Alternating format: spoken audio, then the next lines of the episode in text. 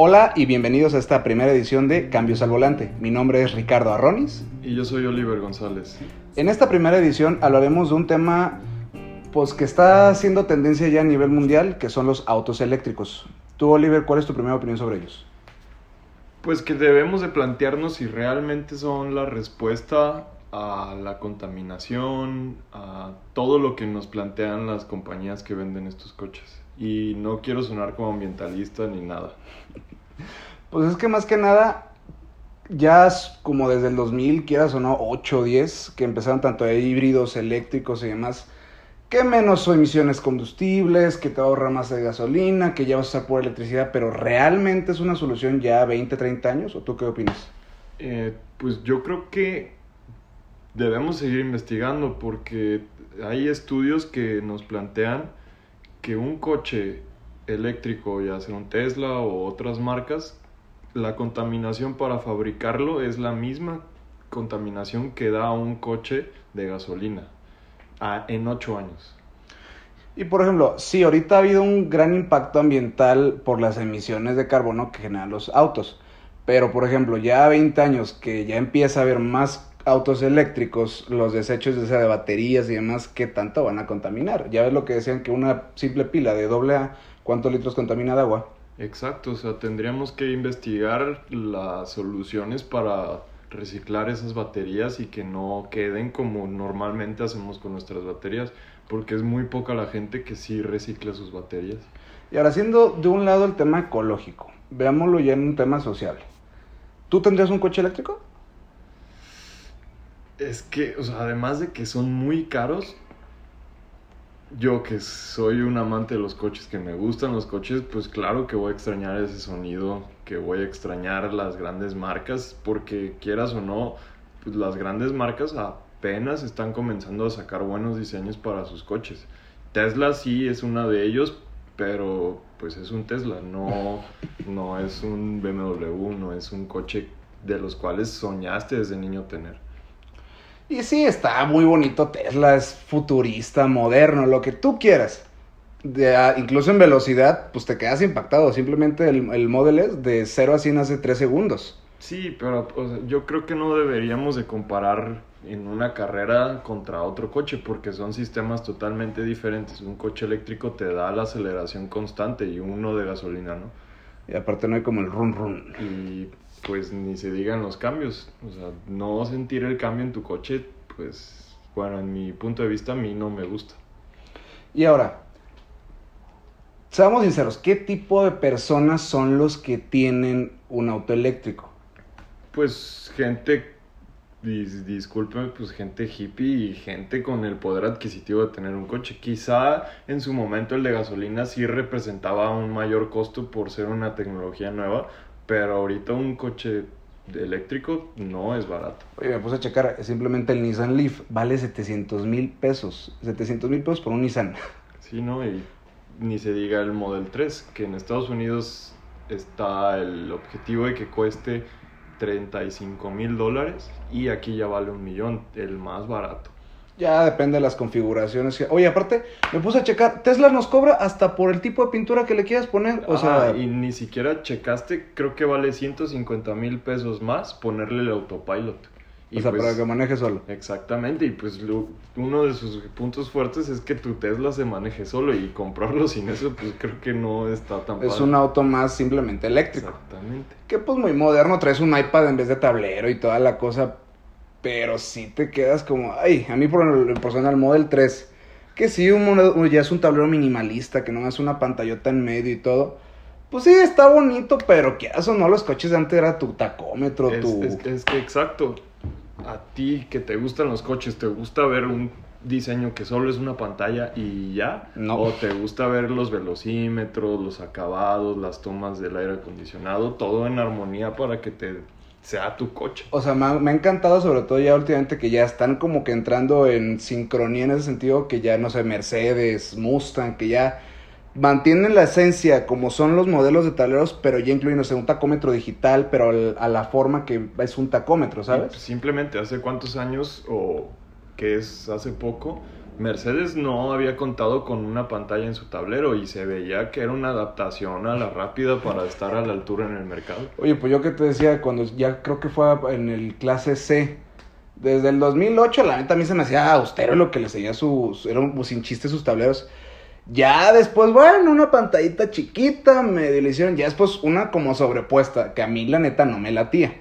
No, incluso aún las pantallas, hay algunas que dices, oye, mi celular tiene mejor pantalla que el coche. Y un ejemplo es el Mustang, creo que tiene una pantalla muy parda, diría. O sea, yo pantallas buenas, con buena resolución, hablaría de Mercedes o Volkswagen.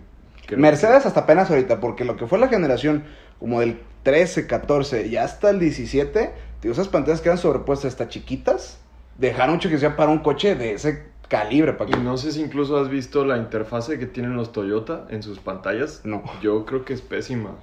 Parece que tienes un estéreo Kingwood de que compraste por dos. No, ¿sabes, de cuál carro me acordé? Del, del Honda. Los que traían pantalla, que es una, pues, no sé, pantalla incorporada, pero a la vez como que tuviera un plastiquito encima. No sé, se me hace como corrientita al mismo tiempo. Entonces, volviendo a los coches eléctricos, creo que deberíamos analizar eso si sí vale la pena.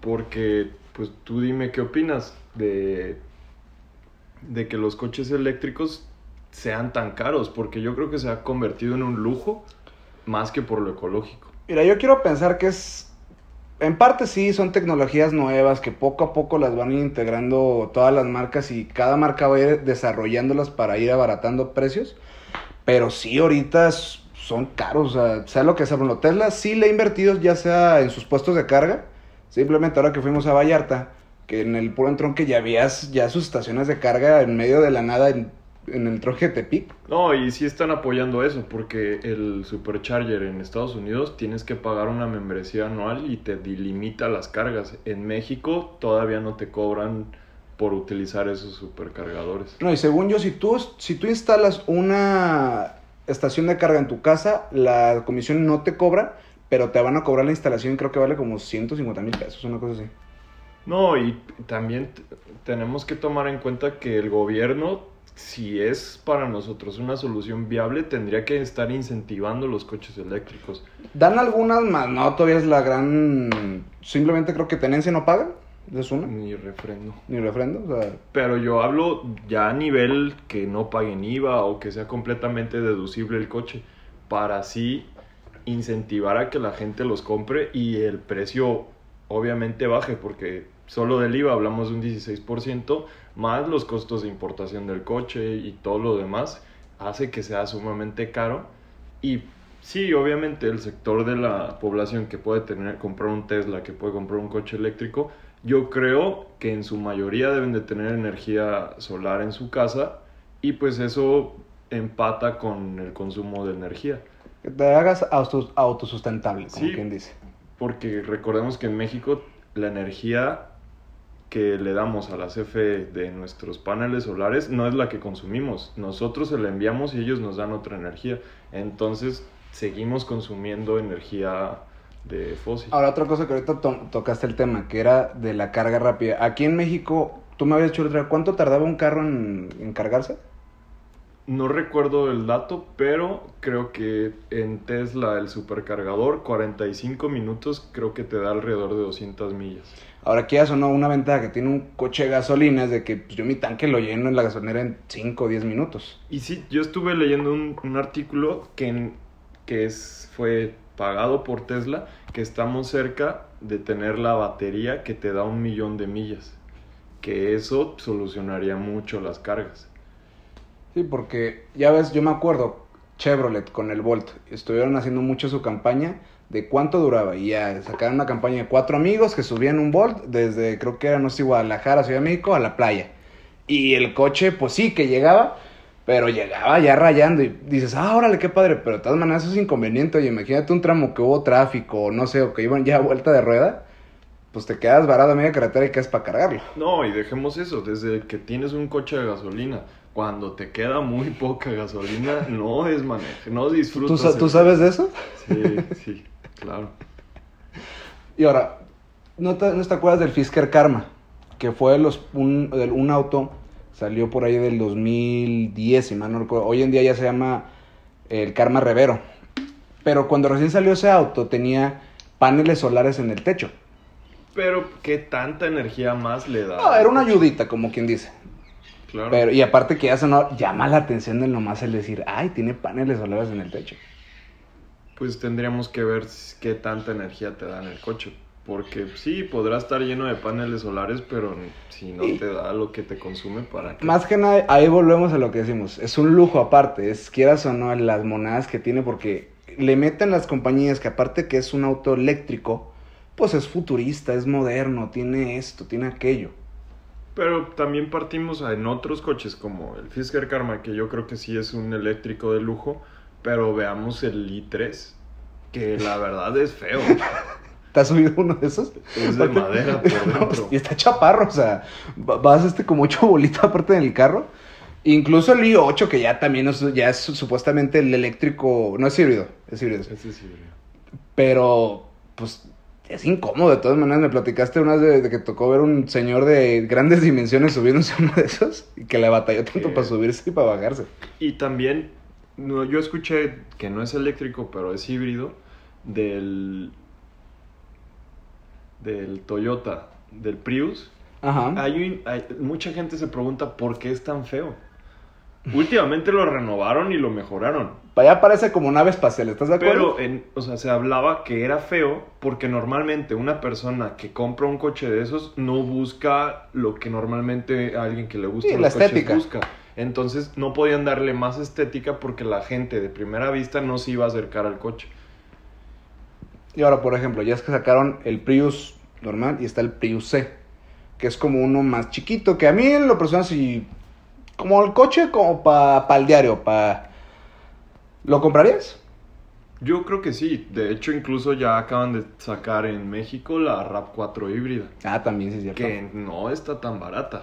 Pues es que no son baratos, o sea, ese, ese ya es mi... ronda entre los 500 y 600 mil pesos. Y la verdad, con 600 mil pesos creo que podrías comprar una camioneta un poco mejor. No, y es lo que te digo otra vez, el Prius, el Prius se vale 330 mil pesos. O sea, y es un coche chiquito, con eso, pues... y no me- sé si te has subido a uno de ellos. Sí, no es la... Es el interior clásico De de, un Yaris. Toyota, de un Yaris, pero no, no es un coche de 300 mil pesos, el interior de un coche de 300 mil pesos. Y sí, te ahorrará mucho. Y yo tengo un conocido que tiene uno y me dice que enfría el aire acondicionado, que no entiendo por qué le gusta desta- destacar eso. Pero que la gasolina le dura dos, tres semanas. De hecho, incluso cuando hubo la escasez de gasolina en el país, dice que él llenó el tanque y le duró el mes completo. Obviamente ahorrando y todo, pero... Ahorita que tocaste este tema de la escasez, algo que a mí me encantó cuando fue eso, todo, todo aquel que era dueño de un Tesla, que era la sensación en redes sociales, de que subía fotos, fotos, fotos del coche, de las filas de coches, como, ay, pobrecitos, o cosas así. Y volvemos a lo mismo, que ya no sigue siendo un estatus. Sí, es, claro. Es parte de... Y yo creo órale. que mu- un gran porcentaje de la gente que tiene un Tesla no es porque quiere cuidar el ambiente o no quiera contaminar, sino es el estatus que te da un Tesla, el estatus que representa Elon Musk al tener el Tesla. Que de hecho, sí supiste de él, su competencia con el Taycan de Ah, ¿el Porsche en Taycan? Nürburgring. Ahora resulta que es turbo. No, no, no, yo me refiero cuando Tesla publica el tiempo de vuelta del Taycan Ah, en ¿sí? Nürburgring, Elon Musk lo único que, re- que respondió fue, la siguiente semana tenemos un Tesla para probar que somos mejores que Porsche. Y ya lo llevó, lo llevó, pero no pudo registrar una vuelta porque llevaron un coche diferente, con nuevas adaptaciones. Entonces el Taycan se quedó con el récord del coche eléctrico de Más rápido. producción más rápido. Pero también fue otra cosa que vi, que Elon Musk, Elon Musk les dijo, ¿cómo que es turbo si es eléctrico? Sí, y Porsche está apostando por su tradición, Sí, por las dominaciones que le dan los carros. Que está muy bonito. Está hermoso. Y si nos vamos por la tradición, si ya vas a comprar un coche eléctrico, ¿qué comprarías? ¿Un Model S o un Taycan? No, ya ahí sí me voy por el Porsche. Obviamente. La neta, simplemente por el diseño. Y es que caemos mucho en... Yo normalmente te pregunto, si compraras un coche, digamos, un... ¿Qué coche quieres? Un coche, un Golf R. Un Golf R comparado con un Caimán. Que sí, no lo puedes comprar nuevo por ese precio, pero que esté más o menos del precio. Mucha gente va a ir por la marca. Claro. O sea, si te ven un Porsche o un Volkswagen que son de la, del mismo precio, la gente que No. no, sabe, Pues va a decir, wow. O sea, pues por 700 mil pesos que valía el Golf R, sí te podrías comprar un, un Porsche Cayman que te gustó en 2008, en 2009. Ya usado, es más, de hace, de hace 10 años. Pero sí es cierto, o sea, ya su pulidita y todo, y va a lucir el carro. Y sigues trayendo un Porsche. Y muchos dicen, un Porsche no se revende. O sea, es un coche para toda tu vida. Es lo que, que es lo que decíamos el otro día. ¿Cuándo es la edad para tener un Porsche? Pues no hay edad. Ah, ya te dije, yo pienso que necesitas un, es como yo diría que a los 30, o sea, tu deportivo, para que le tengas ese como saborcito, ¿sabes? O sea, si lo vas a comprar tú, ¿sabes? Que ya a tus 30 lo compraste, ya sea tu Caimán, tu 911, imagínate ya que estás grande y todo, ya es tu coche fin de semana y lo tienes guardito. El carro que hable tu hijo, ¿sabes? Ah, es que es el coche de mi papá. Pues se parecería al lema que tiene Patek Philippe, una marca de relojes, que dice, este reloj no es para ti, tú solamente lo vas a custodiar para las siguientes generaciones. Exactamente. Entonces, es un coche para toda la vida. Y quieras o no, es, es, es una cultura que ya está de autos y que apenas son los autos eléctricos los que están como entrando a esa cultura, ¿sabes? Y lo que tú dijiste, vas a extrañar cambios, vas a extrañar esa sensación que sí te producía el manejar. Y ahora sí, tendrá autopiloto, tendrá nuevas tecnologías y todo. Pero quieras o no, sí te va a faltar esa como sensación. Pues simplemente de los conocedores de coches, ¿qué tanto le dolió a las personas que hayan dejado de poner los Porsche, en los Porsche, la caja manual? Eso fue un gran cambio. Y sí, si alguien que no le interesan los coches dirá, pues ¿qué pasa? Pues ahorita ya son más rápidas las cajas automáticas que las manuales, pero un coche manual o estándar es un coche estándar. ¿Qué fue lo que nos dijeron en la agencia de la Mini? Que ya nadie compra estándar porque las cajas automáticas son lo de hoy, que ya supera por mucho. Pero una cosa sí puede ser comodidad al manejar, pero otra cosa es esa sensación natural de manejar el... Pues simplemente tú tienes el control de la revolución. Exactamente. Y sí, tendrán cambios al volante, pero no es lo mismo. Claro que no. Y ahora, para ti, ¿cuál sería un, un auto ahorita que esté que te gustaría que fuera eléctrico? Pues yo creo que fue un gran acierto de Mercedes al, al querer ya toda su gama de Smart que sea eléctrica. Porque es un coche compacto que es para la ciudad, que normalmente alguien que tiene un Smart, si tiene otro coche para salir a carretera, usa el otro coche, no vas a usar el... Que no está mal sacarlo a la carretera, pero son coches de ciudad. Porque yo, por ejemplo, vi que una compañía en Estados Unidos le pagó a Ford por como los derechos o que les permitiera fabricar un Mustang 67 como Leonora, que sea totalmente eléctrico. Eso es, acaba de salirse como un mes, según yo recuerdo. No, y tenemos a Schwarzenegger que compró la primera serie G eléctrica. También. Pero yo creo que esas marcas chicas eh, va a ser difícil tener uno de esos coches. ¿Por qué? Pues partamos desde que no tiene refacciones tan fácil, que no puedes ir a la agencia y que No, y, y- en que te y no es lo mismo una planta de producción que tiene Mercedes, que tienen hasta sus propias áreas para desarrollar la tecnología de eléctricos, a un ingeniero muy, muy bueno, lo que tú quieras, que se puso a desarrollar un auto que va siendo uno por uno. Pues de hecho dicen que ese problema lo tiene Koenigsegg Pagani, que son coches que chocas y tardas meses en arreglarlos. ¿Por qué? Pues simplemente cuántos Paganis o Koenigsegg se descomponen o tienes piezas de repuesto. No es lo mismo como un Mercedes que vas, te lo cambian. Pero ahí caemos en lo que tanto nos gusta. Sí, pero es mi Pagani, es mi Koenigsegg. Son coches especiales que tienen completamente tu cariño y aprecio.